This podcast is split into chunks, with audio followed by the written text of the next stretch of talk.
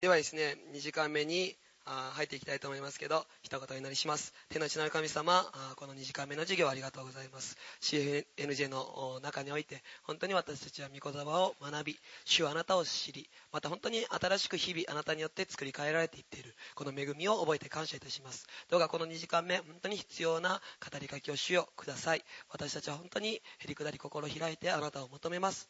イエス様、御言葉を読むとき、その御言葉の中心であられるイエス様ご自身が私たちのうちに残りますように。そして本当にあなたに対する信仰が引き上げられる、その時間となることを覚え感謝し、愛するイエス様の名前を通してお祈りいたします。アメン。ではですね、えー、この夜、私たちが、あこの午後、午後ではないです。2時間目、えー、私たちが一緒に見たいのは、本当に主は備え主であるということをですね、えー、共に見ていきたいと思います。支援121編の一節有名な箇所ですね。支援121編の一節。そこにあ書かれているのはですね、このように書かれています。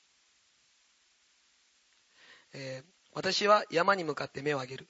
私の助けはどこから来るのだろうか。えー、まあ、このようなですね、えー、賛美もあります。え私は山に向かって目を上げる私の助けはどこから来るのだろうか。これですね、よく山を見上げるっていうのが、なんかこう、問題を見上げるとか、問題の大きさを見るみたいな表現で使われることがあるんですけど、これですね、まあ、あの、ぜひ皆さん言語も調べることができるなら、言語調べると素晴らしい掲示があるよということはさっきも見たんですけど、本当にそこに隠されている、なんかこう、あの神様の語りかけっていうのを受け取る機会にもなるんですね。そのようなこうちょっとしたきっかけです。もちろんですね私たちがもう言語ばっかりに集中してあのもう言語では言語ではって あのメッセージ言う必要ないんですけどでも本当にそこにあるあなんかこう神様の心を汲み取ってあこう人々に伝える機会になりますのでそういうのも調べてみるのも本当にいい機会になると思いますでですねこの私は山に向かって目を上げる私の助けはどこにどこから来るのだろうかっていうのもヘブル語の訳読むとですねあの山にって書かれてるんですね。ザ山です。この山、あの山。これはですね、問題を見上げてるんではなくて、あの山を見上げてるんです。どの山でしょうか？どの山だと思いますか？じゃあ、どの山？はい。シオンの山。はい。合ってますよ。はい。シオンの山です。シオンの山とはどういう山か、昨日ですね、ちょっとシオンにも触れました。シオンとはじゃあどういうところでしょうか？シオン。場所的にはエルサレムということもできます。でもですね、それをもっと超えて、シオン。はい。憩いの水のほとり、そうです。つまり、そうです。それは言いましたね。昨日、憩いの水のほとり、隠された場所。つまりその意味はですね、礼拝者たちが集まる場所。主がですね、あまあ、聖書の中でシオンっていう時にそこは礼拝者たちが集まる場所なんです。主はシオンを妬むほどに愛される。シオンっていうのはもともとダビデの町と呼ばれました。ダビデの町が後にシオンと呼ばれるようになったんですけど、ダビデの町には何があったかというと、ダビデの幕屋、天幕っていうのがありました。24時間、1週間、また1年間絶え間ない祈りと礼拝と賛美が捧げられ続ける、あその礼拝の場所があったんです。主はその場所を心から愛していました。この絶え間ない祈りと賛美が捧げられることの重要性もですね、後で見ていきたいと思うんですけど、まず初めに見たいのは、本当に山を見上げるっていうのはですね、そのシオンの山、つまり礼拝者がいるところ、本当に礼拝するところへと心を向ける。幸いなことよ、シオンへ向かう王子がある人は、っていう言葉もありますね。その人は涙の谷を通る時にもそこを命の泉が湧くそのような場所に変えてしまう。幸いなのはシオンに向かう王子がある人。心がいつもシオンに向かっている人。シオンっていうのは礼拝者たち。主を礼拝する生き方。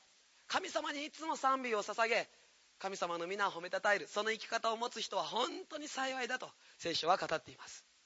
だからですねここで言うのは私の助けはどこから来るのか。彼はそれを問題ではなく本当に主を礼拝するそこに心を向けました。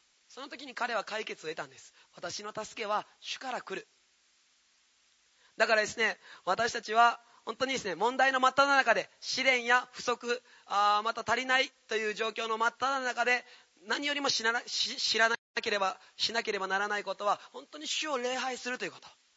主ご自身へと向かっていくということ。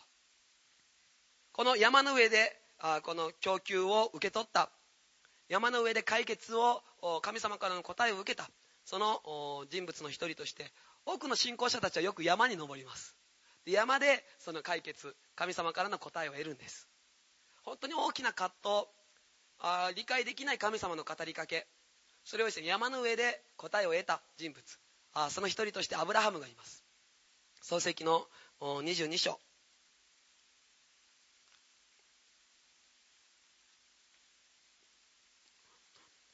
ここでですね神様はアブラハムに言うんです。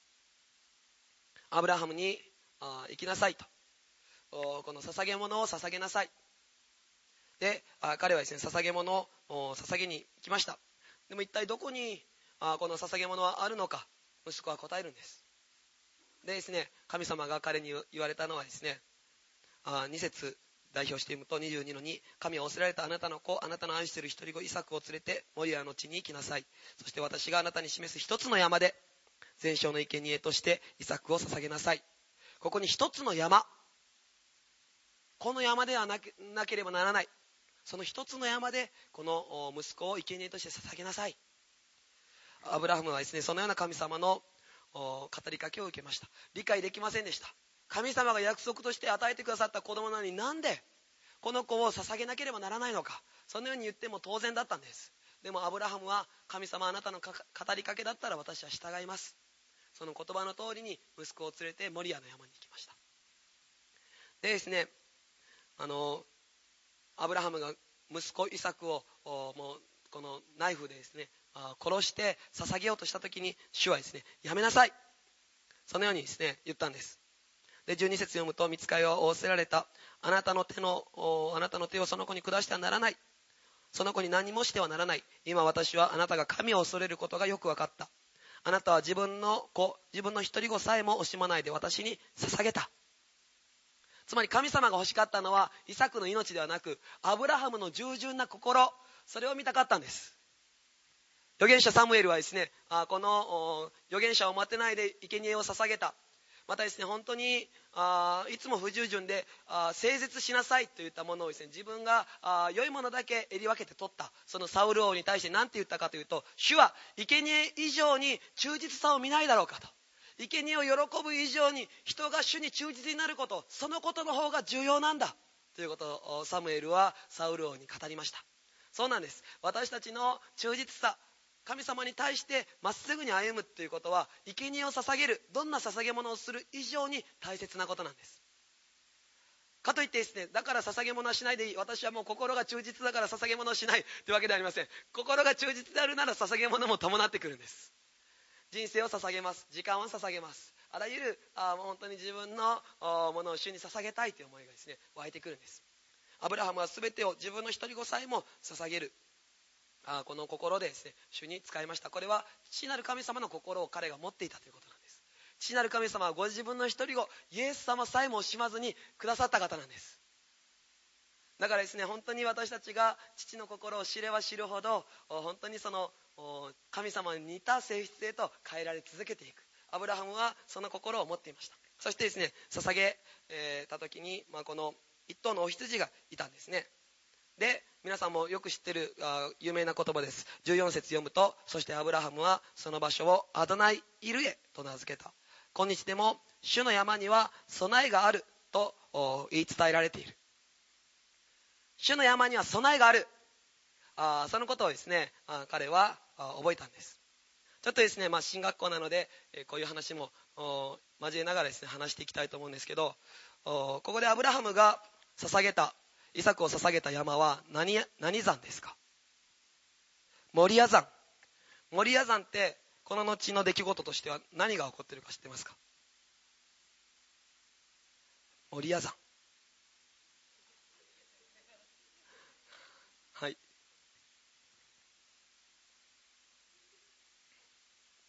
十字架。はいありがとうございます。そこまでまあ飛ぶんですけどあのその真ん中に1個あるんですねモリア山。それはですねダビデが人口調査した時のことです。ダビデが人口調査した時に主の怒りがイスラエルに下ったんです。であその時ですねダビデは畑を買うんですね。あ第一列、まあ、これ開かなくていいんですけど代表して読むので聞いておいてください。サメ第2サムエルの最後にですね、えー、このエブス人あアラウナの内場っていうのをですね、え、買うんです。でですねそこに祭壇を築くんです。でそこであこの捧げ物をダビデが捧げます。それがですね実はそのエブス人アラウナの内場っていうのがモリア山なんです。でその後にそのモリア山に何が建てられたか知ってますか？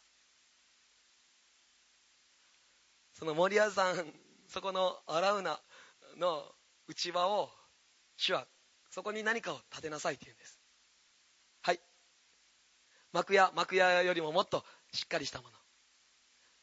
はい。祭壇。祭壇のもっと大きいバージョン。神殿です。ソロモンが神殿をそこに建てるんです。でさらにそこから行くとですねイエス様がそのこのエルサレムの山で十字架にかかられた。つまりもう本当にあこのアブラハムから全部あこの神様はもうこの一つの山で捧げ物を捧げる。一つの山であ本当に主に対する生贄を捧げるということを定めておられたんですね。あこれもうあの使わなかったのでいいです。書こうと思ったんですけど。はい。はい。まあ、その、まあ、初めになったのがですねアブラハムがイサク一人子を捧げた。あそこからスタートしていったんですけどそこでアブラハムは主の山には備えがある。これですね山に登らなかったら備えを経験できないんです。本当に備えを経験してから登ろうっていうのは皆さんこれ信仰でありません。あのよくありますね。癒しを受け取ったら私は癒しを信じますって。それ信仰ではないんです。それ確認です。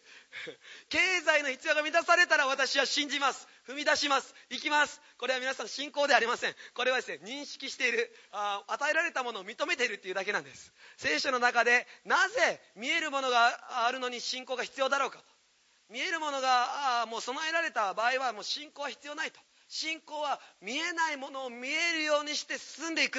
それが信仰なんだと。だから皆さん供給が与えられる前に癒しが与えられる前に状況が変えられる前に主が約束したことは必ずなると信じて踏み出していくこと。これがですね信仰のステップなんです。私たちは私はですね本当にあこの主に献身をしました。あの YFN の中でもですねそのなぜ献身したのかっていうことをですね若者たちに、まあ、メッセージしたいと思うんですけどその献身した後22歳私がですね23歳だったんですね。で妻が22歳だったんですけど私たちは結婚しました。22歳23歳にして。あだから本当にあのチャレンジが多かったんです。もう若すぎてですね、えー、本当にお金もありませんでした。お金もないどころか本当にですねあ妻はあすごく偉かったんです。あ元美容師をしてました。でですねその美容学校のお金もほとんど自分で支払ったんです。だからですねその美容学校のお金ってすごい高いんですね。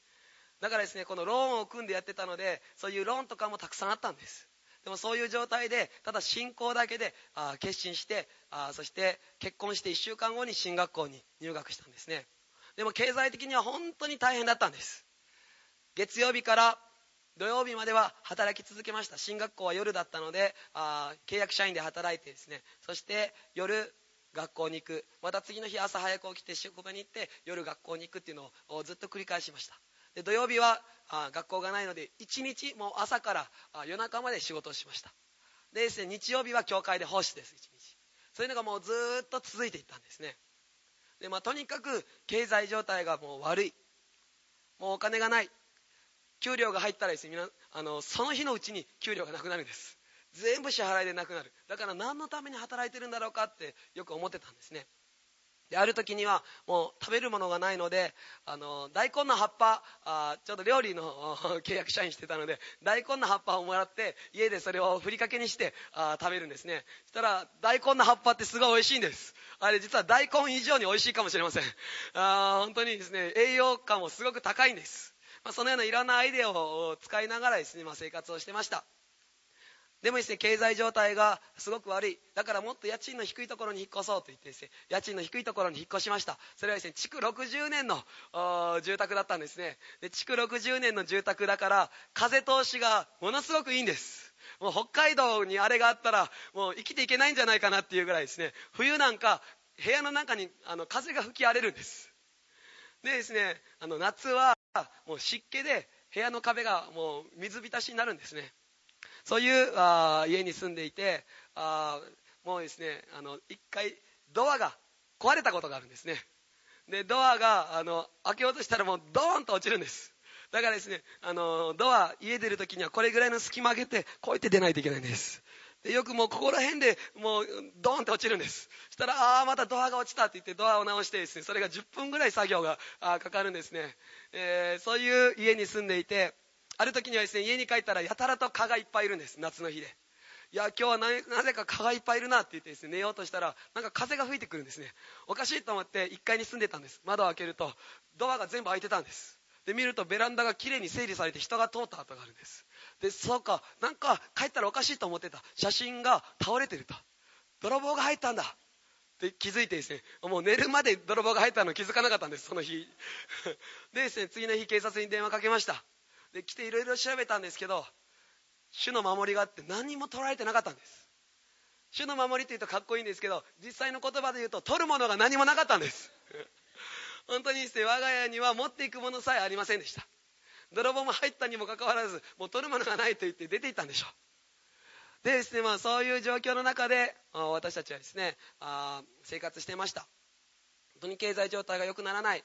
あ家も本当にあこう惨めな家。あそしてですね、まあ、子供に関してもですね結婚してずっと願ってたんですけど与えられなかったんです。結婚して何年か経つと結構プレッシャーが周りからかかるんですね。いつ子供が生まれるのとかあ本当にいつ子供できるのみたいなことでよくプレッシャーかけられるんですけどわからないよと。あ本当に神様の計画に従っていくのみですと答えてたんですけど、まあ、そういう状況だったんです。でですねある時にあフェイシング・ザ・ジャイアンツっていう映画を見たんですね。皆さん見たことありますか？見たことある方？あ結構いますね。あの映画素晴らしい映画ですね。本当にこう信仰によって前進していく。神様礼拝することを通して本当に勝利を得ていく。その映画の中でこのようなですねフレーズがあったんですね。あの2人の農夫がいました。2人の農夫が雨が降るように祈ったんです。で1人の農夫は祈っただけ。でも1人の農夫は雨が降ることを信じて畑に出かけていって畑を準備しました。どっちの方が主に信頼してたでしょうかと。であその主人公は答えるんです。もちろん祈ってそれを畑を準備にしに行った農夫です。それとですねそれを言った牧師があなたもそのようにしなさいと言って一番最悪な状況の中でその語りかけを受けて彼はですねあその神様の恵みが降り注がれるための準備をし始めるんです。そこから本当にですね全部が変わっていく主の奇跡が解き放たれるっていう映画なんですけどぜひですね一度見てみてください。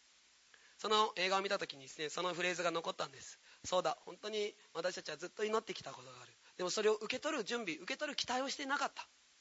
ずっと祈ってただけでいつかそういう時は来るだろう。いつかわからないけどあ銀行開いたら100万円入ってるかもしれない。いつか誰かが当たった宝くじくれるかもしれない。いつかなんかわからないけどそういうふうに供給されるだろう。そう思ってたんです。でもですね何年待ってもそれが来なかった。でも信仰を持って踏み出して受け取る用意をしたんです。主よ私たちの経済の状態の中に本当に回復するその準備をします。それを受け取ります。また家も本当に変わる。あその準備をします。それを準備し始めてですねなんと半年のうちに経済状態が回復したんです。本当にもう支払っていたローンが全部なくなりました。そしてそれどころかですね本当にプラスあこの生活の中にです、ね、余裕ができるようになったんです。でですねその後に私たちはですね新しい家が与えられたんです。今まで1階のですね本当にあもうもう惨めな場所に住んでたんですね。でも今度はですね14階あマンションの最上階が与えられてしかもそれが与えられただけではなくてですね家賃もその家の中で一番安いあ家賃をですね、えー、もう最上階にいながらあそれでいいっていうことが決まったんですね。なんか都から補助が出してあげるっていうことになってですね補助が出てそれそこに住めるようになったんです。でですねその家に住んで1週間のうちに分かったことは子供ができたということなんです。でですね妻がですねその時ノートを見せてくれました。ノートを見るとですねずっと彼女が祈っていた3つのことが書かれていたんですね。それは経済状態が回復するということが書かれていました。2番目に家が与えられる家に引っ越すことがもっと違う家に引っ越すことができる。3番目に子供が与えられる。それがですね半年のうちに全部与えられて実現したんです。その時私たちは本当に主の山には備えがある。主にあって信仰を持って踏み出したところには本当に主が答えを与えてくださる。そのことをですね経験することとなったんです。だから新学生のですね皆さんは本当にチャレンジがいっぱいあると思います。これから牧会者になる中でですね本当に牧会の中でも経済的なチャレンジまた本当にいろんなもう備えが足りないあ本当に供給が足りない。でもそういう時いろんな人から受けるのも必要なんですけど何よりも私たちが向かっていくのは本当に主の山には備えがある。主に祈り主を求めまた主が与えてくださると踏み出すところに必ず神様は備えを用意してくださっていて神様は私たちにもう恥を見させることはない。イエス・キリストに信頼する者は決して恥を見ることがない。主の御言葉を握る者に主は必ず答えてくださるということ。私たち受け取っていきたいと思います。実はですねその時本当にですねいろんなあ、まあ、恵みが多かったんです。あの結婚した当時お金がないと言いました。でですねある時妻に夏の時ですねサンダルを買ったんです。3000円のサンダル。久しぶりにプレゼントを買って、えー、あの渡したんですね。そのサンダル買って妻に渡したらですね妻が涙を流して泣き始めたんですね。でなんであ涙を流し始めてあ本当にすごいあ久しぶりのプレゼントだから嬉しいのかと思ったらですねなんでサンダル買うの？って言って涙流してるんです。このお金がなくなったらもう生活できないじゃないのと。その言葉を聞いた時に私もですね涙流したんです。3000円のサンダルさえもプレゼントすることができないのかと。でもですねそういう時によくですね我が家の暗い台所にひざまずいて主に祈ったんです。主よ本当にあなたが私の財産です。いろんなもう足りないものがあるけどこの家庭の主はイエス様あなたです。あなたが主であるなら私は乏しくなることがない。あなたが主であるなら私は不足することはない。必ずこういう状況の中でも主が導いてくださる。そのことを信頼してました。だから詩篇23編の言葉をよくですねあもう宣言してたんです。仕事してしながらですねもう不安がやってくるんです。今月の支払いすることができるだろうか。でもその一節には主が羊飼いであるなら私たちは乏しいことはない。あるいはですね乏しいことはないっていうのは原語では lo っていう言葉が書かれてるんですね。 lo。lo っていうのは決してない。あるはずがない。絶対にないっていう意味なんです。ものすごく強い否定語。それがローです。だからですね主が私たちの羊飼いであるなら私たちは乏しいはずがないんです。不足するはずがないんです。主は全てを供給してくださるお方なんです。その御言葉をよくですね本当に仕事しながら宣言しました。主よいろんな足りないものがあります。でもあなたが羊飼いであるなら私は足りないものはない。全部の必要は満たされる。振り返ったら足りない月は一つもありませんでした。本当に毎月毎月主が必要を満たしていってくださったんです。その中でですね本当に御言葉が財産となったんです。神様ご自身が私たちのこの宝となりました。あまりにもその時期御言葉をですね植え替えて求めて暗記したためにですねよく仕事しながらですね、まあ、料理の仕事をしてたんですけど料理しながら御言葉を読むんです。でまたポケットに入れます。料理しながら御言葉を読むんです。そういう作業を繰り返してたらですねその当時黙示録の1章から8章まで全部覚えたんです。暗記したんです。あの難しい黙示録の1章から8章までもう本当にあの全部ですね言うことができたんです。で今どうかというと今全部忘れました。残念なんですけど全部ですねもう言うことができないんです。でもいつの日か迫害がやってきて牢屋に入れられたりするとまた出てくるかもしれないのでですね本当に御言葉を蓄えるっていうのはあとても良いことなんです。ぜひ私たちは御言葉をもう蓄える御言葉を受け取っていく。もうどんな供給が与えられる経済が満たされる必要が満たされる以上に本当に上乾きを持って主よ私の財産はあなたです。御言葉の中に私の約束があります。主よあなたご自身が私の受ける分。私の土地です。支援の作者はそのように宣言しました。ぜひ主の山に備えがあるということを一緒に受け取っていきたいと思います。でですね、えー、ここからちょっとまあ、あの質問も含めてですね質問も皆さんにしながら、えー、ちょっと見ていきたいと思うんですけどなるべく難しくならないようにしていきたいと思うんですけど幕屋っていうのが旧約聖書であります。いくつの種類ありますか？幕屋幕屋と呼ばれるものでは。あはいはい建てた人の名前でいいですよ。モーセの幕屋があります。そしてダビデの幕屋。はい。でまああの幕屋ではないんですけどその後ソロモンの神殿になりますね。でちょっと見てみたいのはモーセの幕屋が初めの幕屋のこのモデルでした。でモーセの幕屋って一番最初に何がありますか？入り口外庭と呼ばれる場所。大庭そうです。庭に何がありますか？まず一番最初にあるもの。はいはいえーと、その前にあるものがあります。ヒント四角。はい生贄捧げるところ。ありがとうございます。えっ、ー、とあそうですよ。いいですよ。あの生贄捧げる祭壇があります。が外庭にありますね。でその後さっき言ってくださったあ旋盤洗う場所があります。ちょっと絵はあまり綺麗じゃないですけど。でそのそこから幕屋の中に入っていくんですけどえー、幕屋の中に入ると今度は何がありますか？右左に同列としてあります。こっちが正常ですね。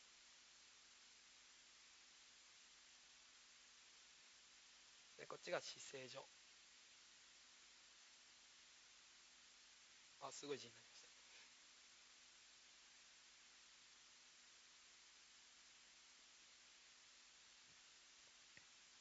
じゃここに2つの器具があります。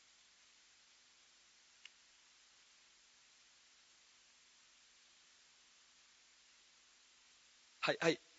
あケルビム。あケルビムはこの幕幕にですね書いてます。あと最終的にケルビムもあるんですけど。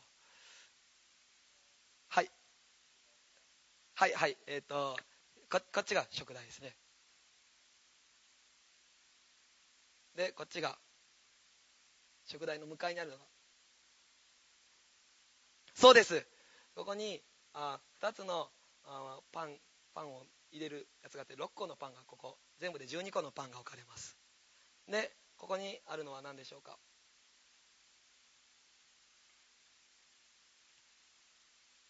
はい。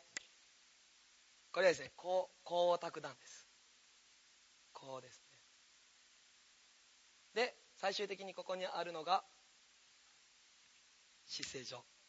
はい契約の箱ですね、えー、このような器具があモーセの幕屋にあるんですけどこれはですね別に適当に作られたわけではなく一つ一つ意味があるんですけど全部の意味はあ見ることはできないんですけど今日見たいのはあこの中にですね神様の時代ごとの本当に回復があるということ。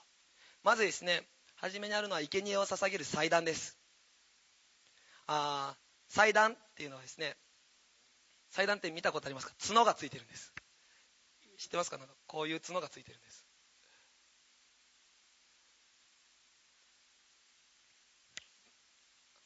あの日本の灯籠みたいな形ですね。角がついてて1個はですねこう横に向かって1個は上に向かってるんです。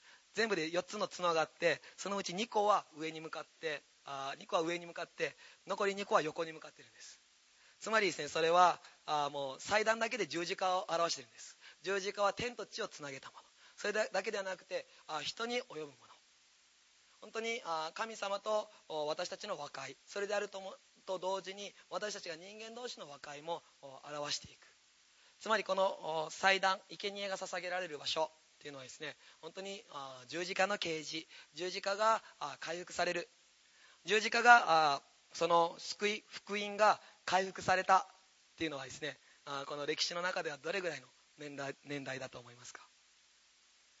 十字架の啓示イエスを信じるだけで救われる。あ残念ながら御言葉読んでも書いてないんですね。御言葉以降の歴史の時代。大体1500年代ですね。ルターがあこの宗教改革っていうのを行いました。その当時はですね本当にあ選ばれた人しか聖書を読むことができませんでした。本当にあ宗教が治めていたんです。で教会が人々をこう締め出していました。でもう救いの定義っていうのもおかしかったんです。免罪符とかいろんなものが売られて本当にですねもうこの救いっていうものがなくなってたんです。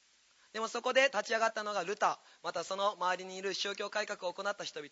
その人々が行ったのはイエス・キリストを信じるだけで救われる。万人祭司っていうのもですね彼らは訴えたんですけど本当にその十字架の啓示が1500年代に回復されてきました。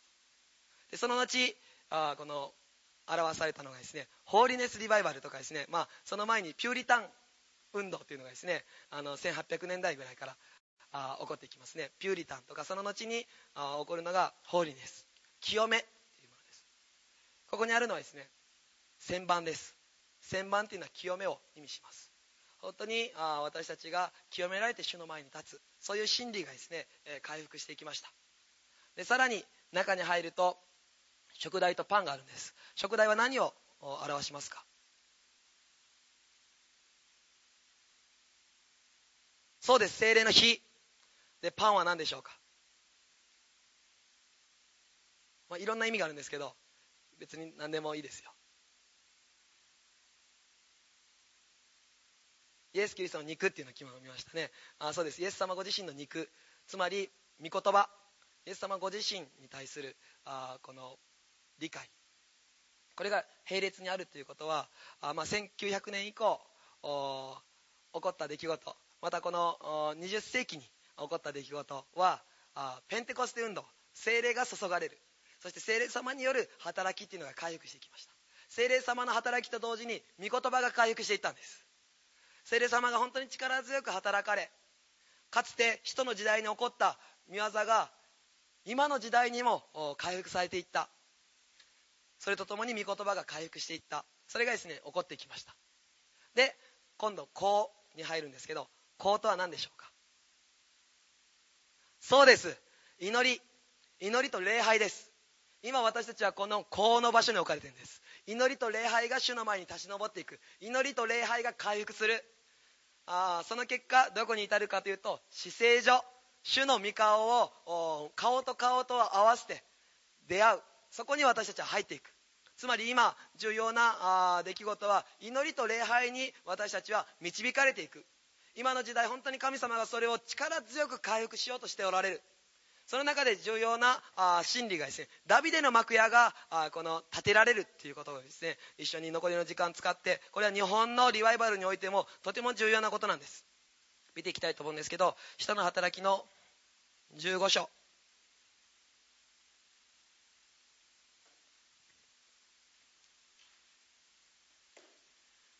ダビデの幕屋っていうのはですね皆さんなんかこういうのありましたか？ダビデの幕屋って器具はありましたか？はい。ない。何がありましたか？なはい。はいそうです。ダビデの幕屋においてはこの死聖所しかなかったんです。あ死聖所の死が、ま、間違ってる。すいません。あの地になってました。えっ、ー、とはいこうです。正確には。あダビデの幕屋においてはですね死聖所しかなかった。でこれはですねあのある意味神様がやりなさいって言ってダビデが作ったわけではなくダビデの情熱が先に行ったんです。本当に私はいつも主の臨在の中に行きたい。詩篇27編の4節には書かれています。本当に主の宮で私は一晩過ごしたい。主の宮にいていつも主の麗しさを仰ぎ見たい。それがダビデの心ダビデの願いでした。であんまりにも主を愛するがあまりにダビデはですねこのモーセの幕屋からの形を変えて自分で幕屋を作ってしまったんです。そこには姿勢上しかありませんでした。でもこれは立法違反なんです。やってはダメなんです。このモーセの幕屋の手順を追わないと姿勢上に入れませんでした。しかしダビデは一つの啓示を持っていたんです。この幕の中には誰がどれだけ入れましたか？姿勢上には。はい大祭司が1人でいつ入れましたか？1年に1回しか入れなかったんです。でもダビデの幕屋においては王であるダビデもまた主を求める人たちもそこに毎日入ることができた。そこには244人の歌い手と4000人の演奏者たちがいました。さらにあ使える祭司たちもいたんです。彼らがいつも毎日24時間あ本当にあ1週間1年間絶え間なく主の前に立つことができた。でも普通だったらそれしたら撃たれて死ぬんです。なぜ彼らは撃たれて死ななかったかというとそこに祈りと賛美が満ち溢れてたからなんです。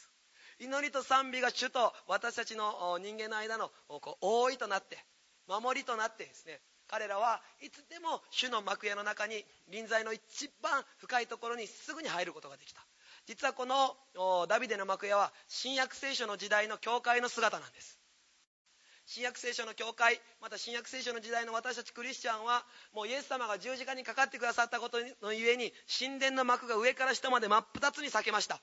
だからいつでも確信を持って大胆に主の身元に近づくことができる。そのようなものたちとされているんです。そして主がですねこの新約聖書の教会に願っている一つの姿は絶え間ない祈りと礼拝が捧げられていく。それがですね本当に神様が新約聖書の時代の教会として持っている方ダビデの幕屋に表したものなんですね。でですねダビデはこれはある意味自分の情熱で建てました。本当にこれをしたい。その思いで建てたんです。神様がやりなさいと言ってやったわけではありません。でもですね後に何が起こるかというと大体ですねこれが40年ぐらい続いたと言われています。でダビデの幕屋が設けられた時からイスラエルは黄金時黄金時代に入っていくんですね。旧約聖書の中で最も栄えてイスラエルが頂点に達したのはダビデの時代からソロモンの前半だと言われています。その中心部分心臓として動いていたのが絶え間ない祈りと礼拝が捧げられるダビデの幕屋がその中心にあったんです。このダビデの幕屋が作られた後に私の好きな一つの箇所はですねダビデは行くところどこにおいても勝利を得たって書いてるんです。彼が行くところどこにおいても主が共にいて勝利を得させてくださったんです。その中心部分となっていたのがこのダビデの幕屋というもの。祈りと礼拝が絶え間なく捧げられる場所。で神様はですねこのダビデのプラン気に入ったんです。これが本当にあまりにも好きすぎる。もうこれが私の愛することだ。でダビデがですね天に召された後ソロモンに対してですね神様は何て言ってるかというとですねあなたの父ダビデはよくやったと。何のためによくやったって言われてるかというと私の宮を建てることのために彼は心を費やした。本当に彼はそのことのためによくやった。主からのそのような評価を受けてるんですね。だから主が見ているのはですね本当に私たちがどのような働きをしたかあどのようなことを成し遂げたかということ以上に私たちがどれだけ主の礼拝の中に入っていたか。本当に主の礼拝の中で時間を過ごしたか本当に祈りの中で時間を過ごしたかそのことを主は重要なこととして見ておられるんです。あるですねあの有名な牧師先生がですね天に召されて天国に行きました。5000人の改宗を導く大教会の牧師またですね高級車5台持っていました。家もすっごい大きな豪邸に住んでたんです。で天国に行った時にですねイエス様の病気で死んだんです。でですねイエス様の前に立ちました。イエス様の前に立った時あなたの御顔を見たいって言ったらですねイエス様が言ったのは見せないって言ったんです。私の顔をあなたに見せることはできない。なぜならあなたには使命がまだ残っているから。私はあなたを地上に送り返します。でイエス様がですねいくつかの質問をしたらしいです。あなたは地上にいる間どのように福音を伝えましたか？あなたは地上にいる間どのように真実な心で私に捧げましたか？あなたは地上にいる間どのように人々に奉仕しましたか？そのようないくつかの質問があってですねあ牧師は答えました。私は心を尽くしてこれらのことをやりました。イエス様からの答えはそうです。あなたは本当に一生懸命そのことをよくやりました。でももう一つの質問があります。あなたは地上にいる間どのように私の前に時間を費やして祈り私と共に時間を過ごしましたか？彼は答えられなかったらしいです。イエス様が言いました。そうです。私はあなたが地上でそれをやり直すためにもう一度地上に送り返すんです。あなたは地上に帰ったら何よりも時間を費やして私の前に来て祈りなさい。で彼は実際に生き返ったんです。証としてですね彼がその出来事全部書き記してるんですね。で生き返った後全然生き方が変わってしまったんです。今までは本当に大教会の牧師ベストセラーが売れる。そのことに本当にプライドがありました。あ本当にたくさんのこの豪華な車に乗っている。豪邸に住んでいる。そのことで人々から称賛されるってことが喜びだったんです。でも帰ってきてからは全部がもうちっぽけなことに見えたんです。自分が持っていた高級車全部人にあげました。自分の持ち物をですねもう本当に人にあげてもこんなもの必要ないと思ったんです。自分が大教会の牧師はただ主の憐れみによって憐れみによってさせていただいているだけ。でも彼が地上に戻ってしたのはですね本当にイエス様天国で見たあなたをこの地上においても味わいたい。多くの時間祈り礼拝し神様と共に時間を過ごし始めたんです。その結果何が起こっていたかというと宣教が進んでいったんです。本当に今まで結んだ実の何倍もの実がですねこの地上で結ばれるようになっていったんです。どうか皆さん本当に私たちは昨日の授業でも見ました。主の安息の中にとどまる。主を礼拝することの中にとどまる。主との関係の中にとどまる。その時必ず神様ご自身が宣教を進めてくださることとなります。主はですね本当にあこのダビデの幕屋においても示した方それは絶えず祈りと礼拝が捧げられる場所を愛している。本当にそこに主の心はいつもあるとまでですねあ列王記あまた歴代史の中にですね書かれてるんです。本当にいつも私の心はそこにある。でですねあダビデのこのプランを主は愛して受け入れました。でダビデの幕屋は40年経ってあ廃れていったんです。ソロモンの激しい偶像礼拝もう後半はもう最悪な状態になりました。そのことのゆえに何が起こったかというと300年間その偶像礼拝のです、ね、根深い影響がイスラエルを蝕んだと言われています。でですねあその後礼拝はもう廃れていったんですけどでも神様の側ではそのダビデの時代にやってた礼拝を諦めることができなかったんです。あれをもう一度やりたい。ダビデは礼拝することにおいて神様の高い基準を設けた人物なんです。実はダビデ以降の人物は全員どのようにして測られたかというとダビデの道に歩んだかどうかっていうので測られたんです。あの歴代史などですねあの見てみてください。彼はダビデの道を歩んだ。それは良い王様に言われる言葉です。神から離れて偶像礼拝した王様に対してはですね彼は父また父祖ダビデの道を歩まなかった。ダビデっていうのは本当に礼拝者としての高い基準を築き上げた王様なんです。だからダビデが基準となってその後もですね測られてるんです。神様はそのダビデが建てた幕屋を本当に愛してました。もう大好きで大好きで仕方なかった。それがなくなった後にも神様はですね何度も預言者たちの口を通して私はもう一度あれを立て直す。あれがもう一度なされるようにする。私はあれを復興する。何度も旧約の預言者たちを通してダビデの幕屋が回復するということを語ったんです。そして新約聖書の時代になってこのエルサレムで人たちが集まった会議がありました。その中で使徒ヤコブ。このヤコブっていうのはですねあの殉教したヤコブではなくてイエス様の弟のヤコブです。ヤコブの手紙を書いたヤコブ。このヤコブはエルサレム教会のリーダーになっていたんですね。そのヤコブが旧約聖書から一つの言葉を引用して違法人に対する救いに対してこの啓示を解き明かすんです。それが下の働きの15章16節から。さまざまな言葉を引用できた。しかし彼はですねアモス書の中からこの言葉を引用して語ります人の15章の16節からこの後私は帰ってきて倒れたダビデの幕屋を建て直す。すなわち廃墟と化した幕屋を建て直し、それを元通りにする。それは残った人々、すなわち私の名で呼ばれる違法人が皆、主を求めるようになるためである。大昔からこれらのことを知らせておられる主が、こう言われる。大昔から神様はこれを建て直す、建て直すと言ってた。しかし、主は終わりの時に帰ってきて、何をされるかというと、壊れたダビデの幕や廃墟となってしまったその礼拝の場を建て直す。ダビデの幕屋は何かというとさっきも言いました24時間1週間また1年間絶え間なく途切れることなく礼拝が捧げられるその場所。それを主はもう一度立て直す。それは何のためなのか。ここに書かれてますね。それは残った人々すなわち私の名で呼ばれる違法人が皆主を求めるようになるためである。それはただ私たちが満たされる礼拝ただ私たちが本当に喜ぶ礼拝だけで終わるのではなくてですね何になるかというと違法人の救いにまで及んでいくんです。主の名で呼ばれる者が皆救われる。最後の時代の大リバイバルは実は礼拝者たちが主を礼拝する。そこから開かれていくこととなるんです。礼拝者たちが絶えず主の前に立ち続ける。そこから終わりの時代の大リバイバルがもたらされていくこととなる。これは神様の重要な計画なんです。私たちは日本人の救いを願ってます。この国の本当にリバイバルを願ってます。それであるならですねまず私たちが主の臨在の中にとどまる。まず私たちが本当に主と祈りの生活を持つ。そこから人の力をはるかに超えた宣教がこの国に及んでいくこととなる。これは神様ご自身が立てたプランなんです。神様ご自身が立てておられる計画なんです。そして違法人の救いが全部及ぶ時一体何が起こるんでしょうか。ローマ人の手紙の11章。それは違法人の救いだけで終わらないんです。違法人の救いが完成する時ローマ人への手紙の11章の25節から。代表して読みます、えー、ローマ人の手紙の11章の25節から。兄弟たち私はあなた方にぜひこの奥義を知っていただきたい。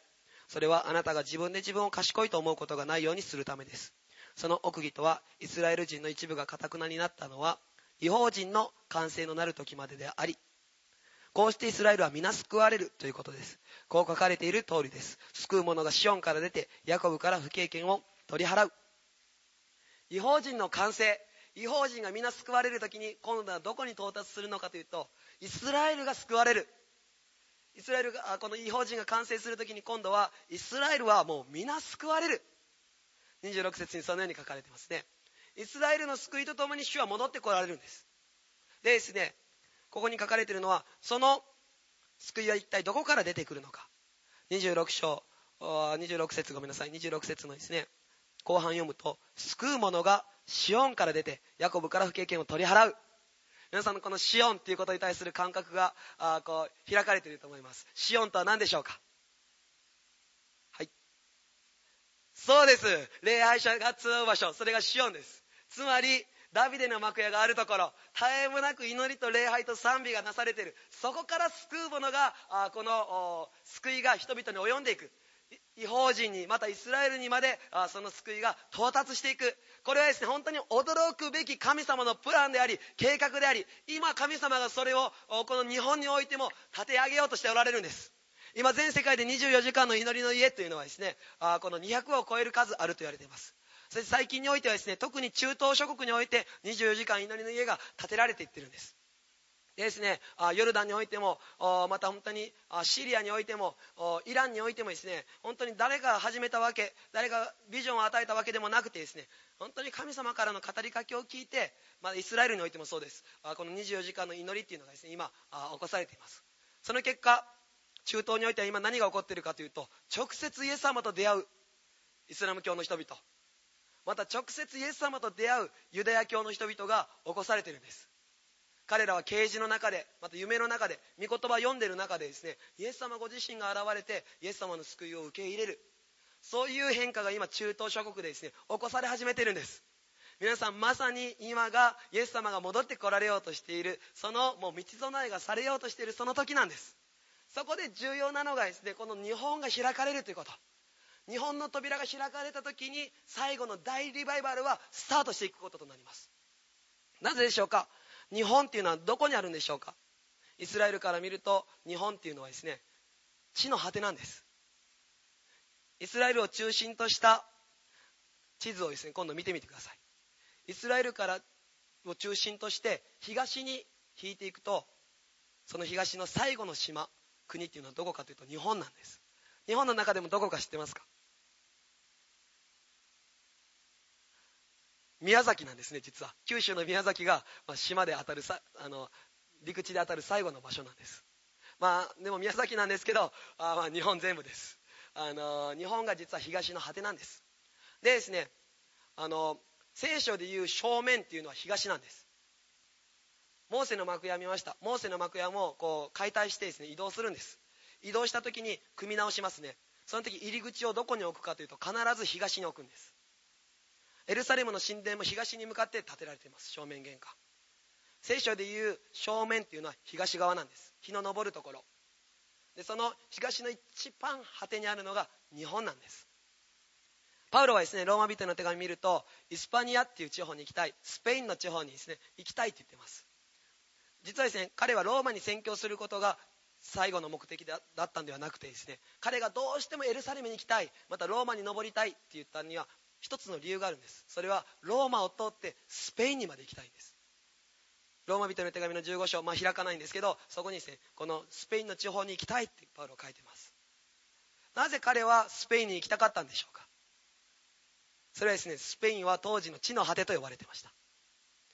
当時の世界地図は今よりも小さかったんです。で地の果てがスペインだったんです。パウロはどうしてもそこに福音を伝えたかった。なぜ彼はそこに福音を伝えたかったのか。パウロはこの啓示を知ってたんです。地の果てに福音が伝えられる時に違法人が完成する。そしてイエス様が帰ってくる。だから彼らは自分たちの世代にそれが起こる。本当に地の果てにまで福音を伝えた時イエス様が戻ってこられる。その主が帰ってくるのを見たい。だからどうしてもスペインにまで私は到達したい。その願いを持ってたんですけど地図はもっと大きかったんです実は。世界地図は。地の果ては別の場所にありました。でその地の果てがどこかというと日本なんです。東の果ての国。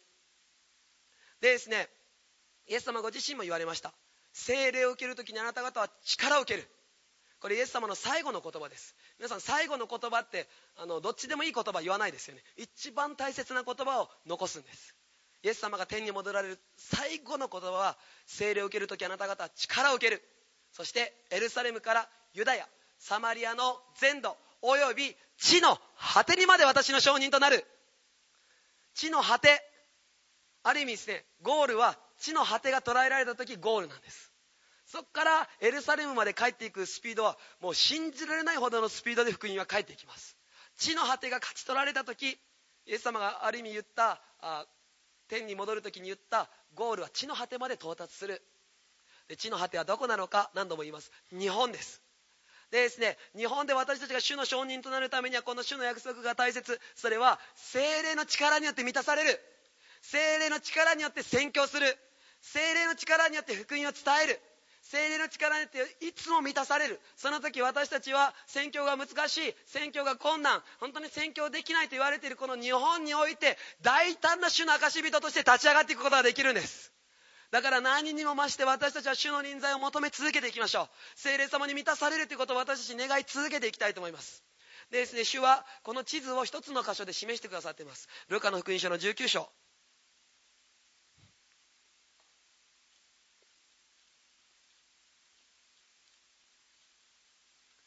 ルカの福音書の19章。ここでですねエルイエス様がエルサレムに入っていく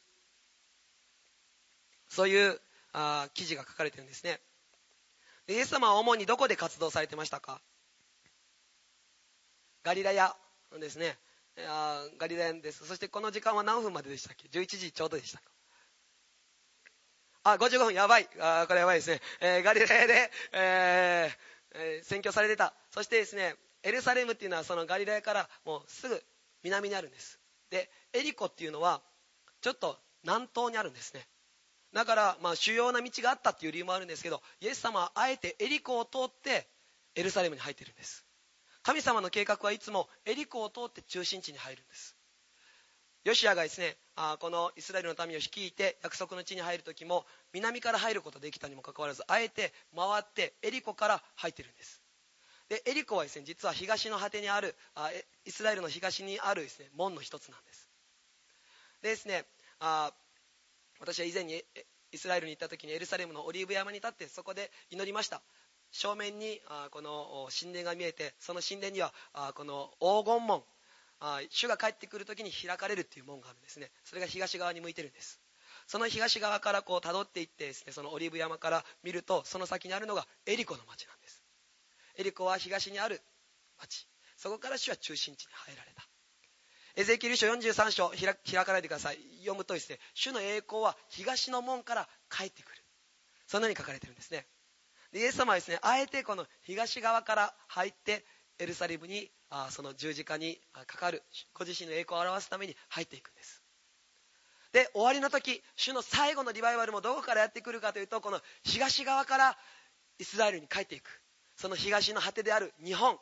日本が開かれる時あ韓国もまた北朝鮮も中国も本当に台湾もすでにリバイバルが起こっている国々がたくさんあります。しかし今までのリバイバルが本当に小さなものだったと思えるほど大いなるリバイバルがこのアジアにまた世界諸国にそしてイスラエルにまで到達するリバイバルがもたらされていくこととなる。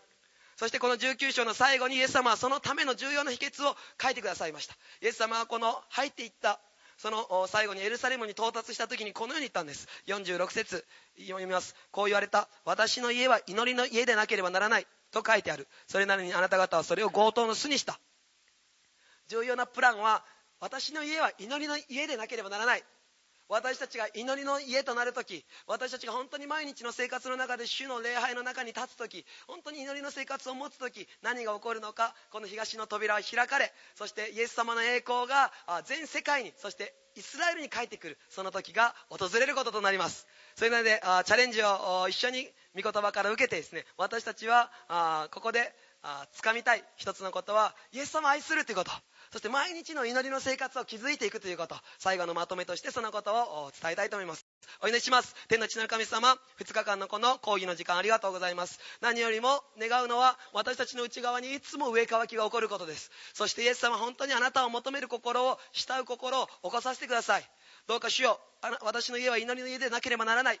あ教会がそうであるとともに私たち個人も主の宮です。どうか私たちの内側がいつも祈りで満ち溢れていきますように私たちの欲望や私たちの本当に不満や怒りではなく主よあなたの臨在とあなたの祈りの言葉またあなたへの礼拝で私の内側がいつも満たされていきますようにそのような生徒たちが立ち上がる時にこの日本は開かれていきます。今北海道から沖縄に至るまで主のリバイバルが起こり始めていることを覚えてありがとうございます。一同の上に新しく精霊の火を下してください。そして本当に決して消えることのないあなたの情熱で私たち立ち上がっていくことができますように今がその時です。感謝を持ってイエス様の名前を通してお祈りいたします。アメン。ハレルヤ。主の皆褒めたたえます。ありがとうございます。